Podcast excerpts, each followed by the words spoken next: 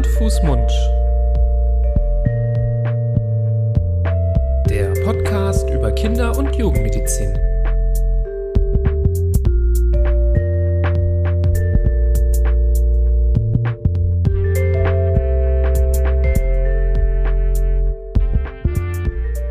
So, herzlich willkommen zu Hand, Fuß, Mund. Hallo. Der ersten Folge eines neuen Podcast-Projektes von, ja, du bist der Florian. Jawohl. Ich bin Und der bist Nibras. Nibras. Ähm, Hand, Fuß, Mund, ein Podcast über das Thema Kinder- und Jugendmedizin. Wie kommen wir denn darauf, darüber einen Podcast zu machen, lieber Florian? Ja, ich glaube, diese Frage haben wir uns jetzt schon eine ganze Weile gestellt, ob und warum es diesen Podcast eigentlich braucht. Und so aus meiner Erfahrung heraus, und ich glaube, da geht es dir nicht anders, ähm, gibt es da schon Lücken und Ecken im Miteinander von Patienten und Angehörigen und Eltern mit den Ärzten, die, glaube ich, durch so einen Podcast durchaus sinnvoll gefüllt werden können und wo wir vielleicht als Zwischenglied, als Bindeglied oder einfach nur als erklärender und beistehender Monolog da sind.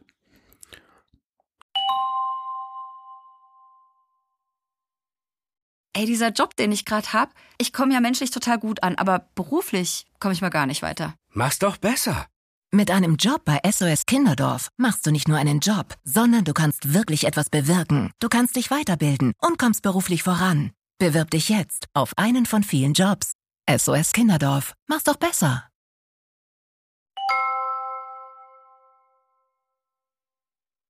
Uns berechtigt, darüber zu sprechen, ja, der Fakt haben wir noch gar nicht erwähnt ähm, in dieser jungen äh, Geschichte dieses Podcastes, ähm, dass wir beide Kinderärzte sind und tagtäglich natürlich mit Kinderkrankheiten, mit Patienten, mit Eltern von Kindern regelmäßig in, im Kontakt sind und waren dann sehr erstaunt bei der Frage, gibt es eigentlich in der doch mittlerweile sehr breiten Welt von Podca Podcasts eigentlich auch was über Kinder- und Jugendmedizin und waren dann doch überrascht, wie extrem wenig es gibt. Du hattest, glaube ich, initial geguckt und das war dir dann direkt aufgefallen, dass es eigentlich kaum Infos gibt über das Thema, obwohl eigentlich im Podcast heutzutage ja wirklich ein sehr sehr legitimes Medium geworden ist für die Aufnahme von Informationen. Fast schon so, dass es äquivalent betrachtet wird zu Nachrichten und sogar teilweise zu, zu ähm, Sachbüchern, dass man sich über ein Thema doch eher einen Podcast anhört. Mhm, genau, so ist es. Also gerade diese Podcast-Hörerei jetzt im Auto oder wenn man laufen geht oder wenn man spazieren geht oder einfach nur zu Hause auf der Couch sitzt und mal kein, keine Lust hat, ein Buch zu lesen, aber sich mit einem Thema auseinandersetzen will, das einen einfach bewegt oder beschäftigt.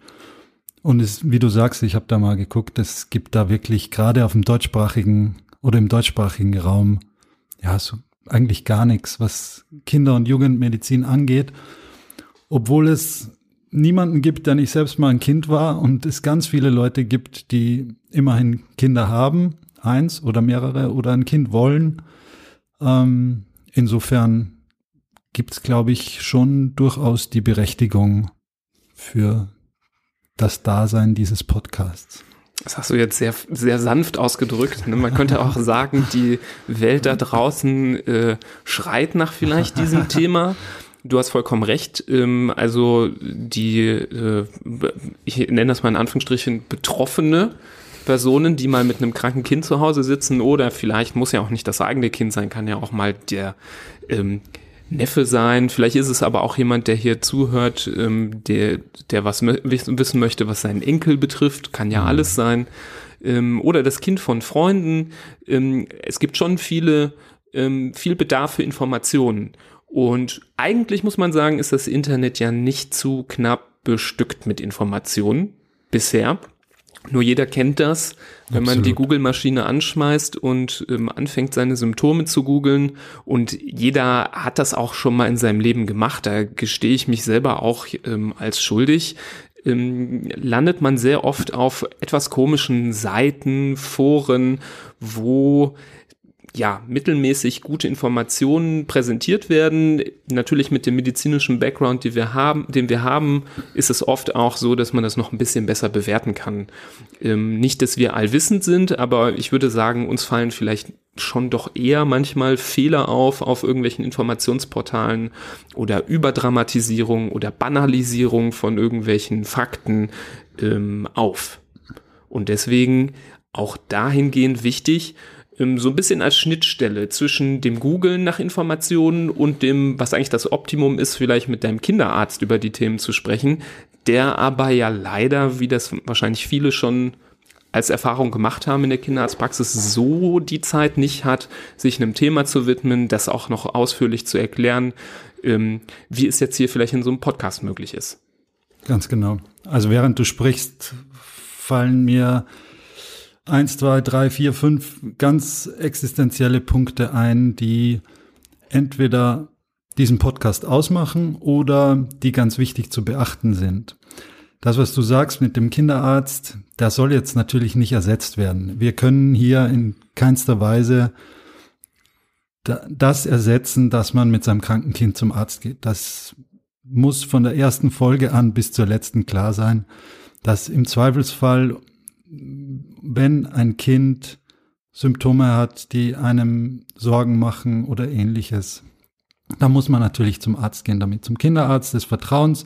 Wir werden uns auch äh, dem widmen, was macht eigentlich so einen vertrauenswürdigen Arzt aus, was was muss man da bedenken bei der, bei der Suche nach dem richtigen Arzt etc. Aber grundsätzlich muss man natürlich trotz eines Podcasts natürlich zum auch zum Kinderarzt gehen.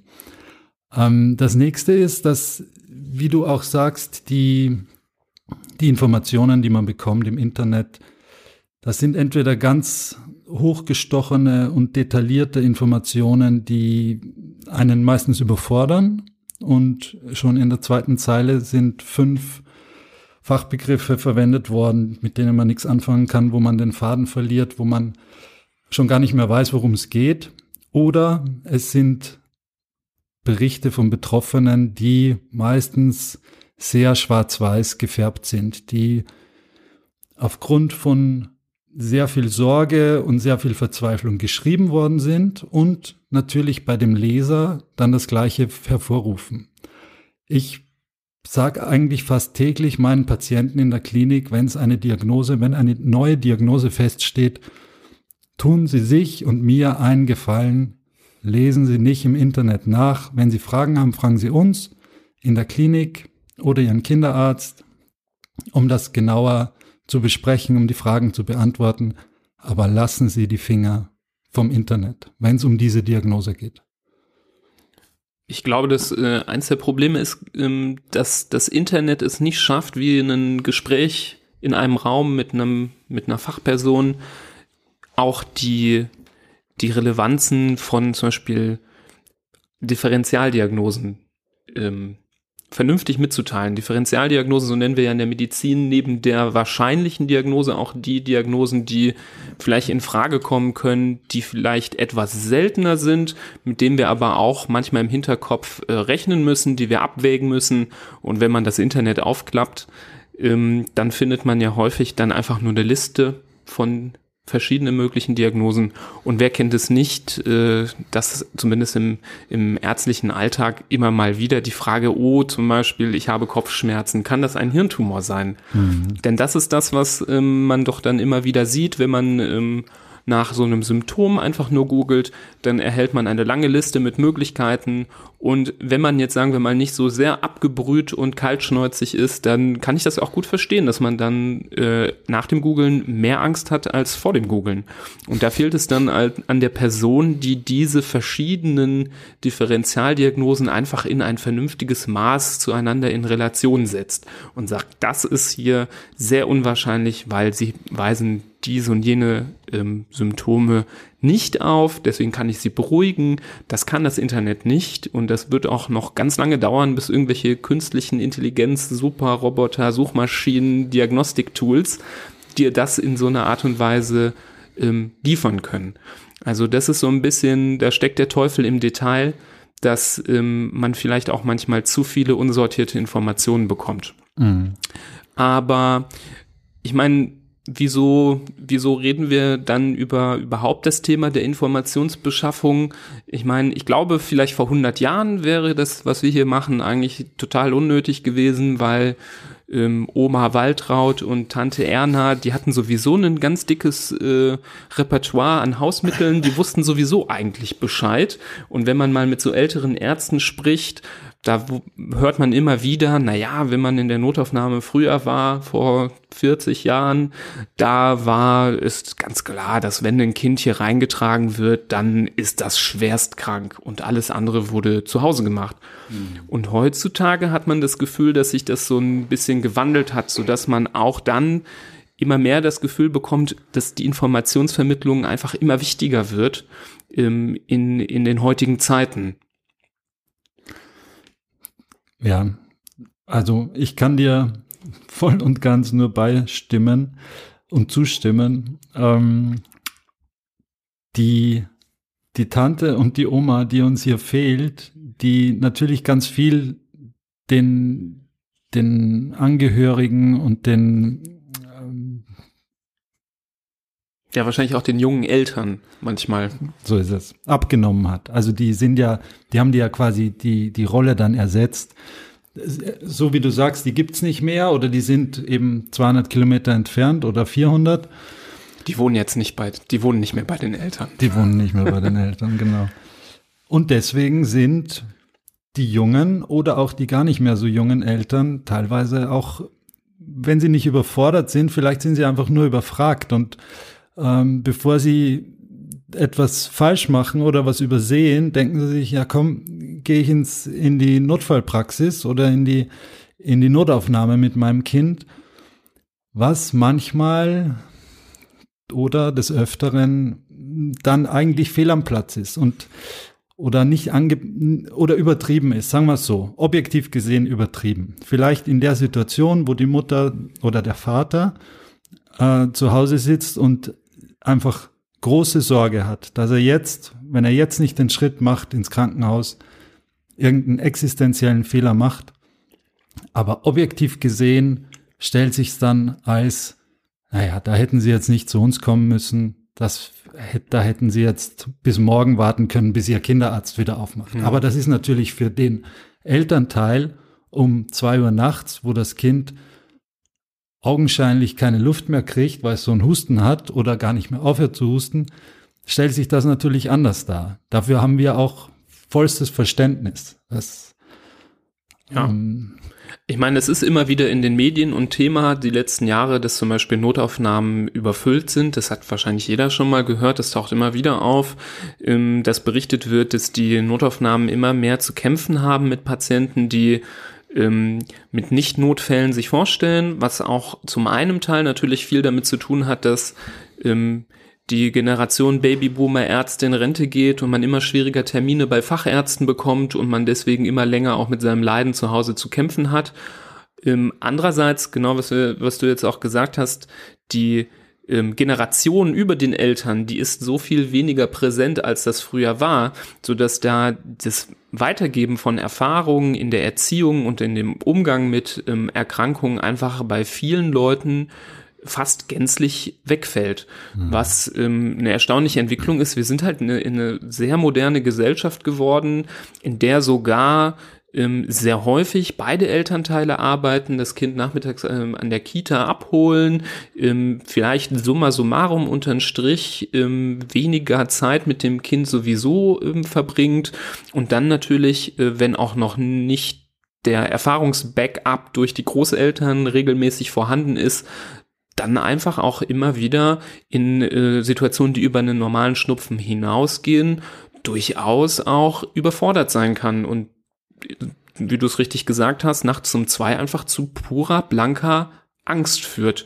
Und mhm. ich denke, kaum jemand schleppt sein Kind mitten in der Nacht in die Notaufnahme, weil er denkt, das wäre jetzt eine geeignete Zeit, um zu gehen, weil das entspannt ist und da gerade nicht so viel los ist, mhm. sondern ähm, man sieht es immer wieder, wenn Leute so spät äh, nachts ähm, vorstellig werden, dass die einfach auch die Angst in den Augen haben, weil sie einfach die Situation nicht mit der Coolness sehen können, wie vielleicht, ähm, wenn da jetzt noch jemand dabei gewesen wäre, der gesagt hat, ach, das hattest du, als du klein warst, auch schon dreimal. Da haben wir dann hier ähm, Wadenwickel gemacht und den Oberkörper so ein bisschen hochgelegt, dass du gut abhusten kannst und da war gut. Ja. Deswegen glaube ich umso mehr, dass diese Informationen äh, ich will jetzt nicht sagen, dass wir Oma Erna und äh, Tante Bertha ersetzen, um Gottes Willen, da sind wir ähm, natürlich nicht zu in der Lage, sondern versuchen in der modernen Welt, in der wir leben, einfach durch das schöne Medium Podcast noch vielleicht ein Puzzlestück mehr in das Großwerden mit Kindern reinzuschieben, indem wir auch eine neue Form von Informationsvermittlung ähm, bieten können nach außen hin. Ganz genau. Also ich glaube, zum Beispiel, ähm, ich glaube, unsere erste Folge, ähm, unsere erste richtige Folge, die ein Themengebiet abhandeln wird, äh, da wird es ums Fieber gehen. Ein unglaublich großes Thema, ein unglaublich großer Themenkomplex, der natürlich von äh, minimal bis katastrophal alles beinhaltet. Ähm, das Fieber jetzt, nicht der Podcast. Ähm, aber vielleicht ist es für den einen oder anderen Zuhörer dann in Zukunft, wenn er, wenn das Kind Fieber hat, vielleicht kann er es einfach ein bisschen genauer oder besser eingrenzen, was jetzt eigentlich los ist. Vielleicht kann man dadurch durch gewisse Blickwinkel, durch gewisse Herangehensweisen einfach so ein bisschen die Angst nehmen, wenn sich jetzt um angenommen banalen Infekt mit Fieber handelt, dass derjenige sich dann denkt, hey, pass mal auf, ich habe da mal einen Pod Podcast gehört. Da habe ich ja gehört, wenn es den Kindern zwischen den Fieberepisoden gut geht, im fieberfreien Inter Intervall, dann ist das schon mal ein ganz wichtiger Hinweis und ich kann schon mal noch mal ein bisschen länger überlegen, ist es jetzt wirklich äh, die schwere Erkrankung, vor der ich Sorge habe, oder ist vielleicht wirklich nur der banale Infekt, der jetzt äh, ohnehin im Kindergarten umgeht. Ähm, und du hattest das eingangs anhand der Differentialdiagnosen schon sehr schön gemacht.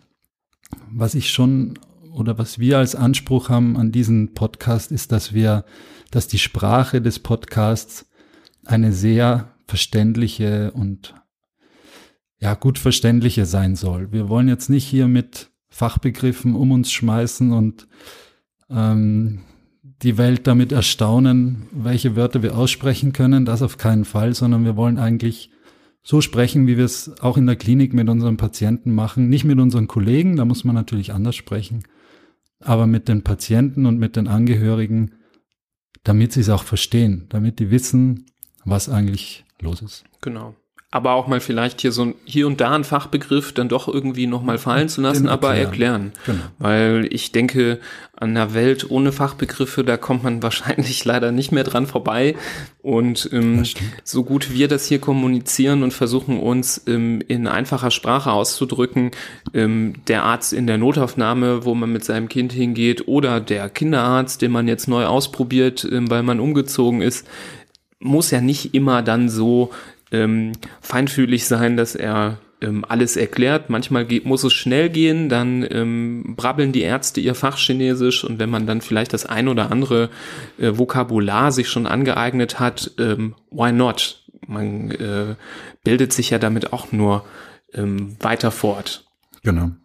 Und der wichtigste Hinweis, der aller, aller wichtigste Hinweis, nicht jede Folge wird äh, um Hand, Fuß, Mund gehen.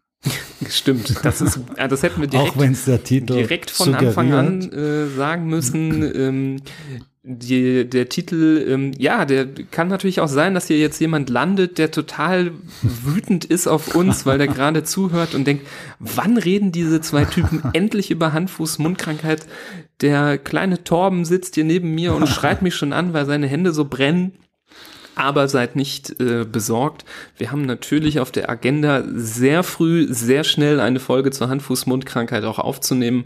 Ähm, auch alleine, weil wir es denen schuldig sind, die vielleicht über das Suchen dieses Begriffes äh, bei uns gelandet sind und nicht ähm, zum Beispiel, weil sie nach einem Podcast gesucht haben.